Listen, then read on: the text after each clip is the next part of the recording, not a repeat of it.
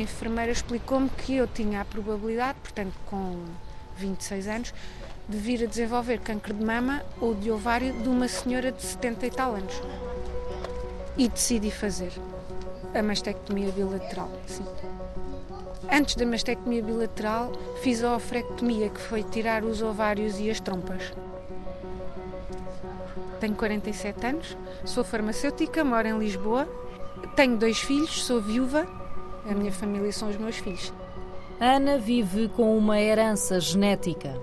A minha família tinha incidência de câncer de mama, a minha mãe e a minha avó materna. A minha mãe foi seguida no IPO e faleceu no IPO. Ana como quer ser chamada, tinha 9 anos quando a mãe morreu com cancro de mama.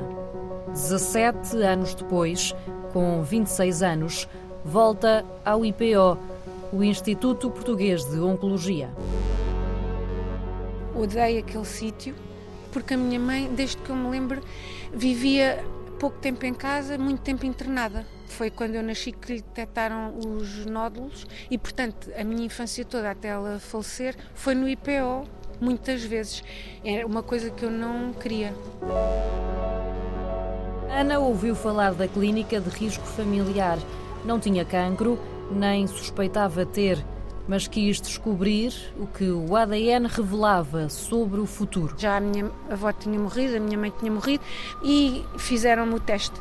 Uma análise ao sangue que vai procurar por síndromes hereditárias, mutações no ADN passadas de pais para filhos e que aumentam o risco de desenvolver cancro ao longo da vida. Deu positivo, fizeram a toda a minha família, o meu irmão negativo a minha prima, da parte da minha mãe, negativo, portanto eu era a única hum, pessoa que tinha a mutação genética, o BRCA1 e o 2. São mutações que representam até 10% dos cancros de mama, 15% dos cancros do ovário e cerca de 3% dos cancros de próstata e pâncreas. Ana já tinha dois filhos quando soube da grande probabilidade de ter cancro nos ovários e fez a operação. Por laparoscopia, portanto, três furinhos. Tive consulta com o médico e com o meu marido, nessa altura ele ainda era vivo. Concordámos que não íamos ter mais filhos e, portanto, foi a primeira coisa que fiz foi tirar os ovários e as trompas. Ela sabia também que tinha cerca de 70% de probabilidade de ter cancro de mama e avançou para a segunda operação retirar as mamas. Eu disse que queria tirar totalmente tudo o que era glândula mamária, perguntaram se eu queria tirar o mamilo, quis tirar tudo, todas as células que poderiam estar uh, com mais propensão para. Fez a cirurgia onde? No IPO. No IPO. Uhum. No IPO. É no piso 3 do pavilhão central do IPO que está a Clínica de Risco Familiar. Acompanhamos um grupo vastíssimo de pessoas saudáveis, mas que têm um risco por terem alterações genéticas. Isabel Claro é a coordenadora da clínica. Os doentes que têm indicação para vir aqui são doentes que têm ou uma história pessoal de tumores em idade jovem, ou então que tenham uma história familiar que configure um risco aumentado para os diversos tipos de cancro que aqui seguimos. Normalmente, os familiares de primeiro grau são os pais, os irmãos e os filhos. Aquilo que é sempre perguntado é a idade em que os familiares desenvolveram o tumor, o grau de parentesco e o tipo de tumor. Com base nessa informação, nós podemos definir se existe uma indicação para fazer uma consulta de risco familiar e qual das consultas melhor responderia a esta necessidade de avaliar o risco. O risco de cancro de cólon e reto, a especialidade de Isabel Claro, e também, aqui na clínica, cancro de mama, ovário e próstata e melanoma, cancro de pele. Também acontece que, por vezes, uma pessoa pede a consulta e a consulta não seria adequada para ela, mas sim para um seu familiar. Porque a pessoa diz: Eu estou a pedir uma consulta de risco familiar porque a minha mãe teve um tumor do cólon, por exemplo. E duas tias maternas também tiveram câncer do cólon. Isso é uma situação que deve levar a uma consulta de risco familiar. É, no mínimo, um risco elevado e pode haver um síndrome hereditário, mas a pessoa que nós proporíamos para fazer avaliação genética, por exemplo, é a mãe da pessoa que está a pedir consulta. É o que diz o protocolo. começar a estudar a família nas pessoas que ainda estão vivas e que tiveram ou têm cancro. No meu caso, já a minha avó tinha morrido, a minha mãe tinha morrido. Como eu não tinha familiares vivos doentes, não era protocolo fazerem-me o exame genético. Mas eu insisti e fizeram-me o teste.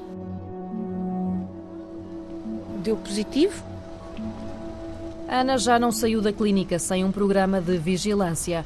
Mamografias de seis em seis meses. Eu ia, sempre que era suposto, mas depois uh, era uma coisa que mexia muito comigo, o aguardar dos resultados. Não dormia bem, estava sempre a ligar para lá a saber se já tinham os resultados. Quanto tempo demorava, mais ou menos? Muito pouco, mas eu ficava. Dias? Sim, dias. Mas eu ficava nervosa. Até que houve uma conversa com a médica que havia a hipótese de haver uma mastectomia de prevenção bilateral. O cancro de mama é o mais frequente em todo o mundo. É o que mostram os dados mais recentes da Organização Mundial da Saúde. Em Portugal, é o cancro com maior número de novos casos todos os anos. É o retrato feito pela Comissão Europeia.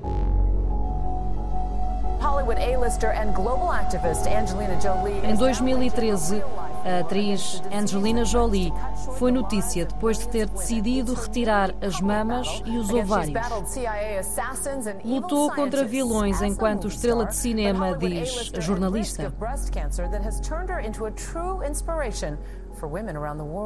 Mas aos 38 anos, era na vida real que Angelina Jolie lutava uma guerra. Ela soube que tinha 87% de probabilidade de desenvolver cancro de mama 50% de ter cancro do ovário e decidiu tirar as duas mamas, uma mastectomia bilateral. Uma decisão que a atriz explica num jornal norte-americano com um artigo chamado A Minha Escolha Médica.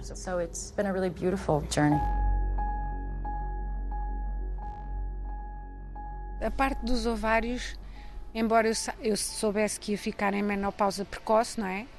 podemos tomar substitutos hormonais, mas como eu tinha a tendência para câncer de mama, não se pode prolongar durante muitos, muitos anos. As mamas, uh, como é uma coisa de feminilidade, já me custou mais um bocadinho.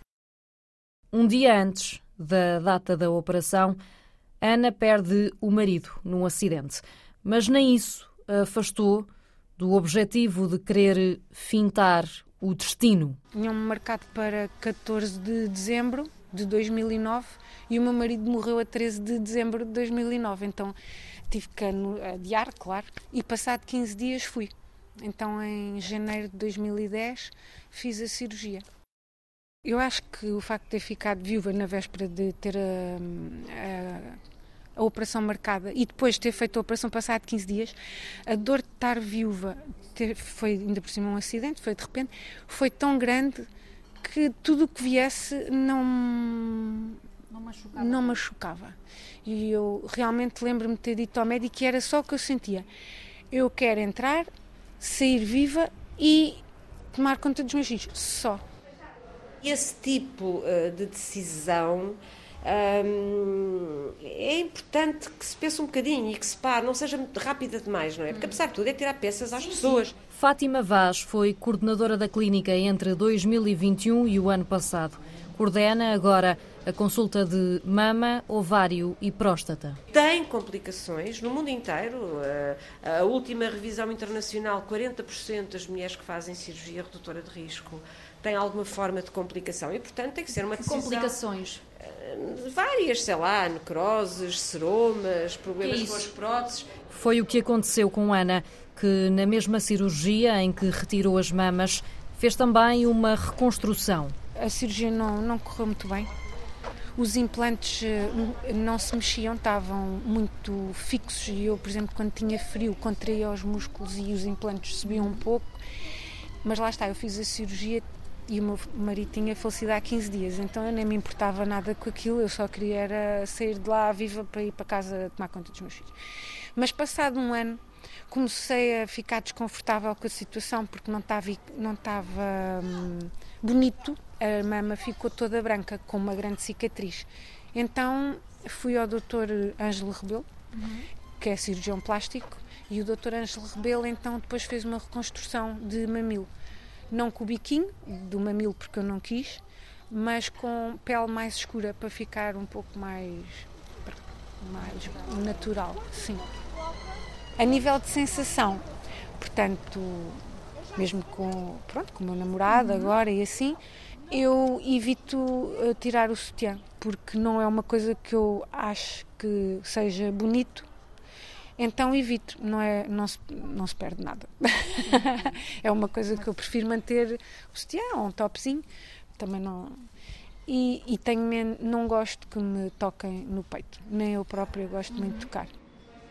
Se uma pessoa tiver uma alteração genética BRCA1, por exemplo, tem um risco de 50% de a transmitir à descendência de cada vez que engravida. O risco de cancro de mama não começa aos 45, 50 a ser muito diferente das outras mulheres, começa aos 25 anos a ser muito diferente das outras mulheres, portanto, convém que os testes sejam feitos até aos 25 anos para se perceber quem é que precisa de ser seguido ou não. Tem um risco maior, muito maior, de cancro do ovário, que é uma doença muito rara nas mulheres da população em geral sem mutações nós sempre disponibilizamos o teste a todas. A Angelina Jolie, de facto, não, ela não nos veio dizer nada, não é? E de facto, esse acesso aqui existe desde 2000. Houve pessoas, algumas muito humildes, que se meteram no expresso, não me esquecerei disto, e foi já aqui. Só nessa altura é que se aperceberam que uma coisa que era importante e que não era disponível para todas as americanas, para elas tinha sido há séculos de borla no Serviço Nacional de Saúde. No ano passado, a clínica atendeu cerca de 5.700 pessoas. São 8 mil consultas. Neste momento, há 100 pessoas à espera, são chamadas em função da prioridade. O IPO garante que o agendamento é feito num prazo máximo de três meses, explica Fátima Vaz, médica na clínica. A ideia aqui não é um radiologista fazer como faz habitualmente, não é? Que é fazer um relatório, tudo bem, e depois a doente talvez o leve ao médico, talvez o médico veja, talvez tenha dúvidas, talvez discuta com o radiologista, talvez seja preciso fazer uma biópsia. Numa mulher braca 1 isso não dá, porque se passarem dois meses, um cancro que tinha 5 milímetros, for um triplo negativo, pode passar a ocupar a mama quase toda. Portanto, não dá mesmo. Uh, os utentes têm consultas marcadas, médicas, mas quer dizer, a gente, uh, algumas consultas, estamos a falar de pessoas que são saudáveis, em que não podemos passar a vida a marcar-lhes consultas e exames, porque quer dizer, a ideia é prevenir, não é, não é que eles percam horas no hospital, não podem, estas pessoas não estão de baixa a fazer quimioterapia. Despiste de mutações genéticas nos genes BRCA1 e BRCA2 é complexo. Estes genes BRCA, assim chamados informalmente, são dos maiores do genoma humano e por isso, explica a geneticista Sofia Fernandes, a análise é demorada. Não é como uma análise normal que, que, que, tiramos sangue, vai para o laboratório e depois essa análise sai no imediato, não é? Aqui não. Quanto maior o gene, mais complicado pode ser de tirar informações. Quanto maior o gene, mais probabilidade de encontrar alterações que não sabemos o significado. A genética é a base da descoberta de uma síndrome de predisposição para o cancro. Sofia Fernandes acompanha os utentes desde a primeira consulta. Tem reuniões duas vezes por semana com as especialidades envolvidas na clínica de risco familiar: oncologistas, ginecologistas, radiologistas, dermatologia, cirurgia plástica ou gastroenterologia. Se a pessoa for doente, tiver doenças, este aconselhamento genético deve ser garantido ou poderá ser garantido por qualquer médico, neste caso oncologista, gastroenterologista, eh, um médico que estiver a acompanhar. Mas se for uma pessoa saudável, uhum. ou seja, sem doença, mas em risco de ser portadora de um síndrome hereditário, ou porque já foi identificado noutro familiar doente, ou porque tem uma história importante de cancros na família, este aconselhamento e esta recolha de teste genético deve ser feito sempre com o geneticista.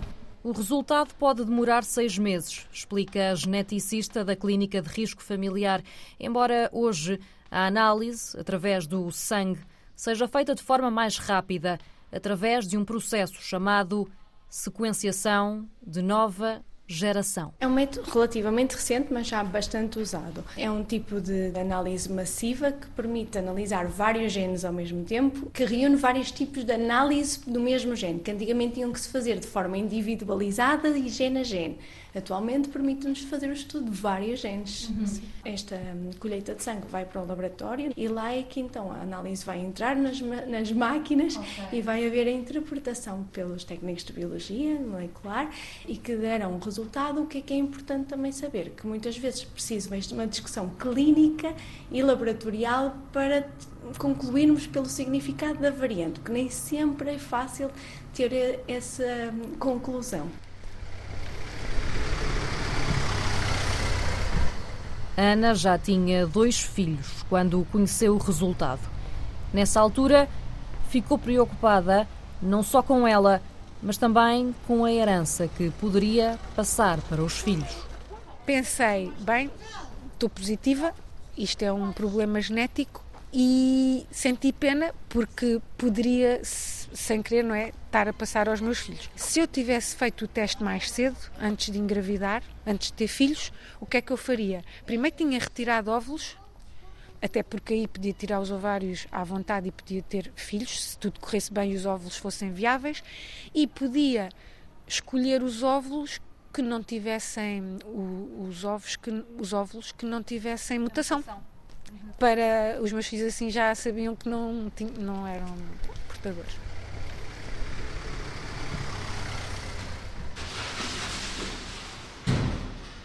Esta opção é apresentada às doentes ou as doentes já chegam com essa hipótese na cabeça? Muitas vezes as doentes nem sabem, sabem que isso existe. O diagnóstico genético pré-implantação, uma técnica de procriação medicamente assistida em que são analisadas as alterações genéticas nos embriões antes de serem implantados na mulher. Se a utente é portadora de uma alteração genética e pretende ter uh, mais filhos, ou os primeiros filhos, né, na verdade, existe um único centro uh, em Portugal uh, no público que faz este tipo de técnica, ou seja, procriação medicamente assistida, com acesso a DGPI, Diagnóstico Genético Pré-Implantação, existe um único centro que é no Hospital de São João há uma fertilização in vitro, como um casal com dificuldades de engravidar, outra situação, mas que se vai estudar o embrião para aquela alteração genética e implantado no útero da mulher apenas os embriões sem alteração genética. É a forma de impedir que se transmita esta alteração genética. Nós não vamos retirar nenhum gene, nós vamos ver os embriões que herdaram uhum. exatamente esse erro genético e não vamos manipular. Simplesmente esses embriões não serão implantados no útero da mulher. É verdade que, infelizmente, há mulheres que todos os embriões ou todos os descendentes vão ser positivos. Acontece.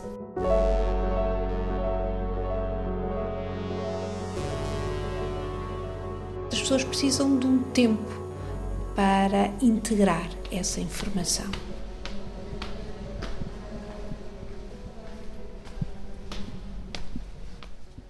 Precisam de outro espaço. Os gabinetes de psicologia do IPO de Lisboa são mais parecidos a uma sala de estar de uma casa. Cores quentes, tapetes que abafam o som dos passos, quadros nas paredes e sofás. Temos eh, uma preocupação maior, primeiro para identificar situações de risco e nessas situações de risco para conseguirmos identificar quais são as situações de maior distress, ou seja, de maior sofrimento emocional, quer para a pessoa que possa ter recebido o diagnóstico de uma mutação genética, quer para a própria família e para o impacto que isto vai ter na família. Em 40% dos casos de pessoas com teste positivo BRCA1 e 2, há distress assim chamado na psicologia.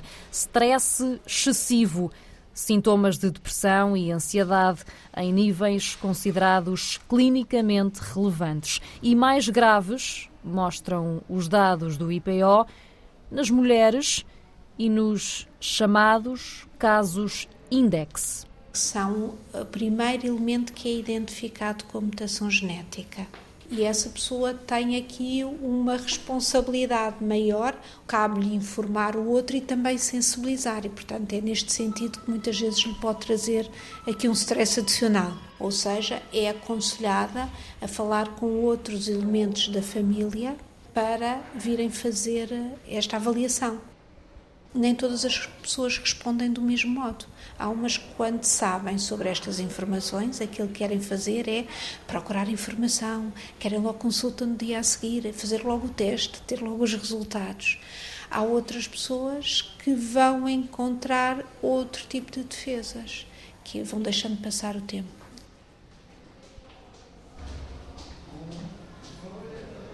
Esta consulta de psicologia é proposta aos utentes da clínica. Ela dispensa um processo psicoterapêutico fora daqui? Não estamos a falar do, do, mesmo tipo de acompanhamento? Não, não. As intervenções são bastante diferentes, as intervenções em contexto da psicologia da saúde, do que é, que é uma psicoterapia. A psicoterapia que normalmente, quando se pensa em consulta de psicologia, as pessoas pensam muitas vezes na psicoterapia. A psicoterapia é um processo de desenvolvimento pessoal. A consulta de psicologia, no contexto da psiconcologia, tem um objetivo major: adaptação à doença do doente e da família. E, portanto, também existem um conjunto de áreas com as quais estão identificadas na literatura, que são o foco da nossa intervenção e com as quais nós diretamente vamos trabalhar. E, por exemplo, neste contexto, um, o que nós sabemos é que, um, por exemplo, até nos casos de B, da, da, mutação para BRCA, uhum. as pessoas podem ser aconselhadas a ter que fazer eh, intervenções para fazer prevenção uhum. da doença, não é? E nesse sentido, aquilo que nós vamos trabalhar são questões muito específicas de qual é o impacto que tem para fazer este tipo de cirurgias, não é? E quais são as expectativas. É? Porque muitas vezes, imagine numa situação de uma cirurgia da mama as pessoas muitas vezes até podem ter a expectativa de ah, vou fazer uma cirurgia à mama e achar que é similar a uma plástica. E o tipo de cirurgia é diferente de uma cirurgia. Eu não sou cirurgiã, mas uh, preciso de discutir isto juntamente com as pessoas, não é? Porque este tipo de intervenção implica tirar tudo o que é tecido mamário. Não é igual. E, portanto, se nós não trabalharmos as expectativas antes da pessoa tomar decisão, também não estamos a dar-lhe ferramentas. No fundo, aquilo que nós queremos também fazer é empoderar para que as pessoas tomem decisões que são difíceis, sem se sentirem eh, pressionadas nesse processo de tomada de decisão, tendo o seu tempo e tendo a informação suficiente para tomar essas decisões. Este é um primeiro momento. E reconhecer eh, quais os, eh, as quais as dificuldades maiores que têm em tomar essa decisão e depois quais as implicações que isso tem na sua vida.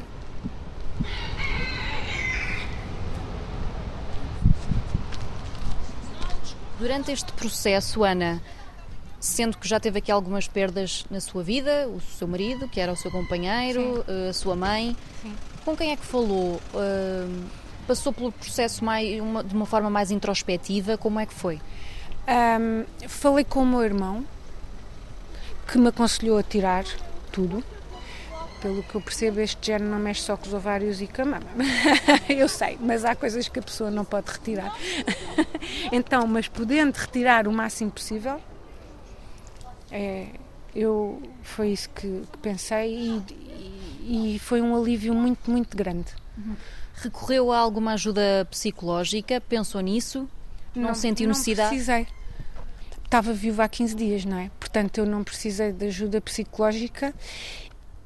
Não precisei porque eu acho que o facto de ter ficado viúva na véspera de ter a,